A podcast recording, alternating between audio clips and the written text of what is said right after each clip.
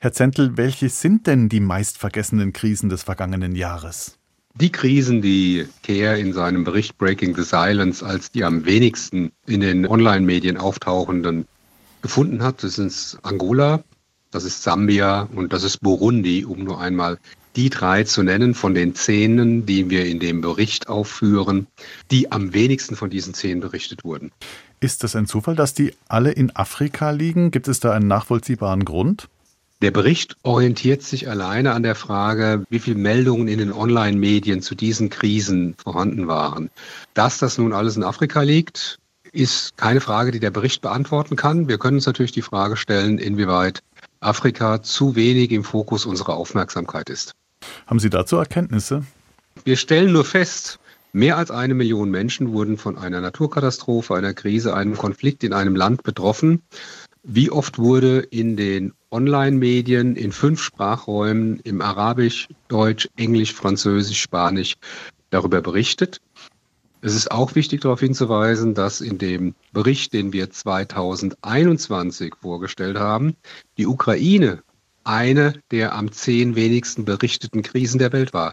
Das hat sich seit 2022 dann geändert. Mhm. Welche Erkenntnisse kann man denn aus diesem Ranking ziehen?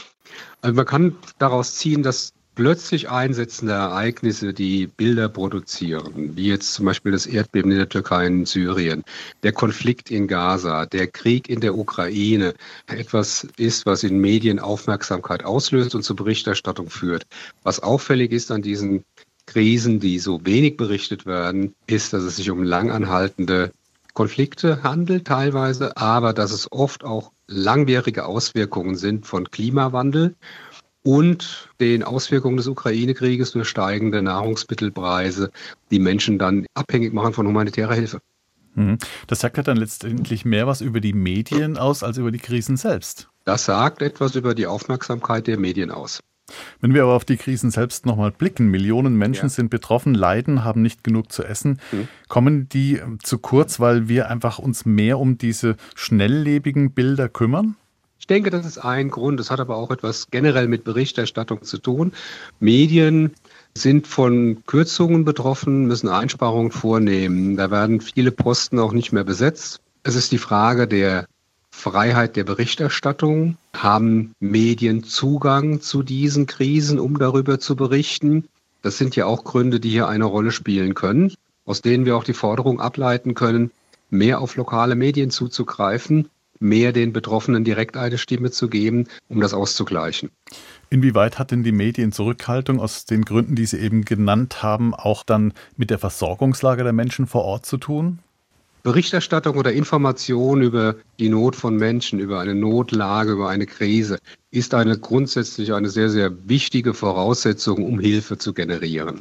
Das betrifft sowohl die internationale Aufmerksamkeit von Regierungen, also institutioneller Zuwendungsgeber, als auch natürlich Spender in Deutschland und in anderen Ländern, die nur, wenn sie etwas über die Krise wissen, auch verstehen können, dass hier Bedarf besteht und ihre Hilfe leisten können. Es gibt einen schönen Satz von Herrn Wiesel, der einmal sagte, das Gegenteil von Liebe ist nicht Hass, sondern Gleichgültigkeit.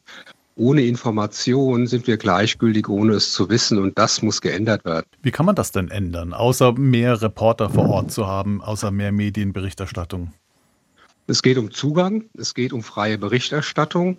Es ist auch eine Forderung an Hilfsorganisationen wie CARE und andere. Wir sind in vielen dieser Ländern aktiv. Wir müssen das auch mit als Aufgabe annehmen und sagen, wir müssen auch mehr Berichterstattung über die Situation in diesen Ländern leisten. Wir müssen Partnerorganisationen stärker befähigen, über Social Media über die Situation in ihrem Land zu berichten. Und es ist natürlich die Forderung an die Medien, mehr Aufmerksamkeit zu haben, vielleicht nach neuen Formen der Kooperation zu suchen mit lokalen Medienvertretern vor Ort oder mit Betroffenen selbst und das aufzugreifen und zu berichten. Hm, das klingt sehr, sehr spannend, aber in viele Länder kommt man ja gar nicht erst rein. Diktaturen deswegen, zum Beispiel, Afghanistan, Taliban. Deswegen auch die Forderung zu sagen, lasst uns mehr schauen nach lokalen Medienvertretern, die es noch gibt, oder auch nach Betroffenen und lassen Sie uns Möglichkeiten von Social Media nutzen, die vorhanden sind, um da Informationen zu bekommen, die auch dann weitergegeben werden kann. Mhm. Sie haben ja den Blick als Care Deutschland auf viele Krisenregionen der Welt. Ist es für Sie nicht ein bisschen auch frustrierend, dass sich im Grunde genommen die Öffentlichkeit auf zwei, maximal drei Krisen gleichzeitig konzentrieren kann, wo es doch so viele andere gibt? Es ist ähm, etwas schwierig, das zu sehen. Nicht klar, fokussiert sich die Aufmerksamkeit spontan zunächst auf das Sichtbarste, auf das Wahrnehmbarste und auf das am naheliegendsten. Wir müssen aber auch, und das finde ich sehr, sehr positiv, wir können sagen, dass es sehr viele Menschen gibt, die auch die Arbeit von Organisationen wie CARE langfristig unterstützen. Und mit dieser Unterstützung sind wir dann in der Lage, auch an diesen vergessenen Plätzen Menschen Hilfe zu leisten.